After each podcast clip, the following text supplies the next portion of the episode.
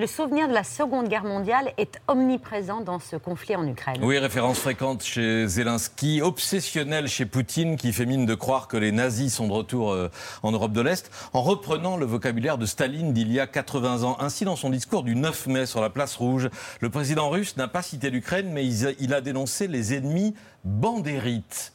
Il parlait mais qui a compris euh, l'allusion des partisans de Stepan Bandera, leader nationaliste ukrainien, allié des nazis en 1940, avant d'être désavoué et incarcéré à Berlin. Bandera finira assassiné par le KGB en 1959. Tout cela peut paraître lointain, ça n'a en réalité jamais été aussi proche. Et s'il y a un pays où l'on sait que l'histoire est tragique, c'est bien l'Ukraine, l'une de ces terres de sang racontées euh, par l'historien américain Timothy Snyder dans ce livre magistral qui vient d'être être réédité chez Gallimard. Ce que montre Snyder, c'est comment, sur un même territoire qui va de la Pologne orientale à l'ouest de la Russie, avec au centre l'Ukraine, la Biélorussie et les pays baltes, 14 millions de personnes ont été tuées par l'Allemagne hitlérienne et la Russie stalinienne entre 1933 et 1945. Chiffre effarant, 14 millions de morts en 12 ans tués sur les champs de bataille? Pas du tout. On ne parle pas de morts à la guerre. Pas un seul soldat en armes dans ces 14 millions, mais des civils, femmes, enfants et personnes âgées pour la plupart, massacrés ou affamés. Plus de la moitié d'entre eux sont morts de faim. Suit d'abord la, la collectivisation forcée du blé ukrainien, ordre de Staline. Les récoltes devaient être saisies et les paysans affamés empêchés de fuir vers les villes. Effroyable, cette famine organisée, holodomor en ukrainien, extermination par la faim, a tué au moins 3 millions de personnes en 1933. Son souvenir est commémoré chaque année en Ukraine en novembre. 1937, la grande terreur stalinienne, 700 000 victimes. 1940, l'URSS et l'Allemagne occupent conjointement la Pologne, 200 000 Polonais exécutés. 1941, Hitler se retourne contre Staline, lance l'offensive sur le front de l'Est et fait prisonnier des centaines de milliers de soviétiques. Toujours en Ukraine, des régiments entiers ont été faits prisonniers par l'armée allemande. Le nombre des prisonniers dépassait largement au 15 août le million d'hommes.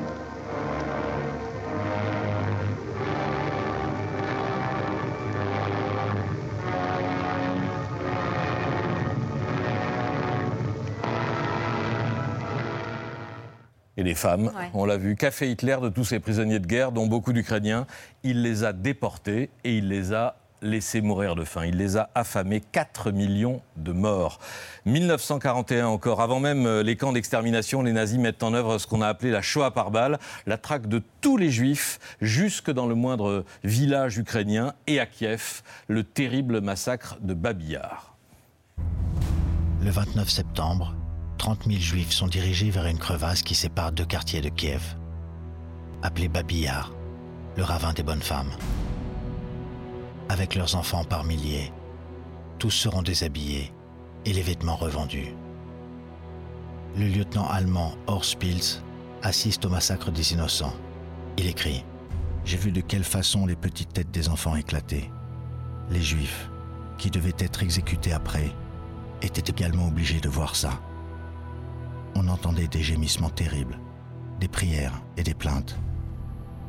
Ce sont surtout les enfants qui criaient et pleuraient fort. Comment des hommes ont-ils pu faire cela 33 000 morts en deux jours, atrocités reproduites dans toutes les villes et les villages d'Ukraine. Le père Patrick Desbois a passé 20 ans de sa vie à chercher les témoins, les survivants, les fosses disséminées dans tout le pays et toutes les traces de ces millions de morts privés de sépulture. Il résume la méthode des commandos euh, allemands, des commandos nazis, Einsatzgruppen, un juif, une balle. Balle et deux dos, ce qui fait que beaucoup de gens ne sont que blessés. Et euh, il y a des pousseurs, des nazis qui sont pousseurs avec des grands gants en cuir jusqu'aux épaules et qui poussent les gens dans la fosse, ce qui fait que la plupart des personnes en fait vivent meurent d'asphyxie. Tous les paysans, oui, tous les paysans d'Ukraine, du sud au nord, de l'est en ouest, disent la, la fosse a mis trois, trois, jours pour mourir. Et toujours ils font ce geste avec les mains. C'était j'ai mis longtemps pour comprendre qu'en fait, les gens n'étaient que blessés. À l'Est, ils jettent les, Juifs dans des puits. Une dame nous a dit le puits a crié pendant trois jours. C'est vraiment un massacre. Tous les bébés sont jetés vivants, toutes les personnes âgées sont jetées vivantes. Leur seule question des nazis, qu'il n'y ait pas d'évasion. Le reste, ils s'en fichaient totalement. Pas d'évasion, pas de survivants, pas de traces. L'herbe repousse sur les fosses une fois comblées.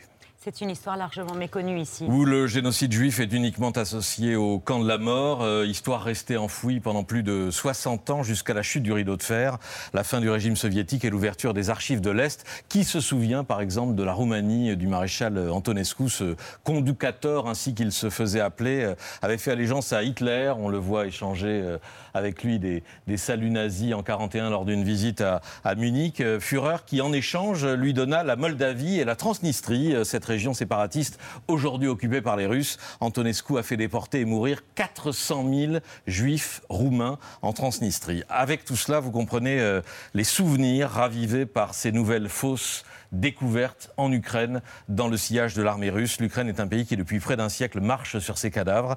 Et le père Patrick Desbois, qu'on a vu il y a un instant, est retourné ces dernières semaines en Ukraine pour documenter à nouveau les crimes de guerre et les massacres.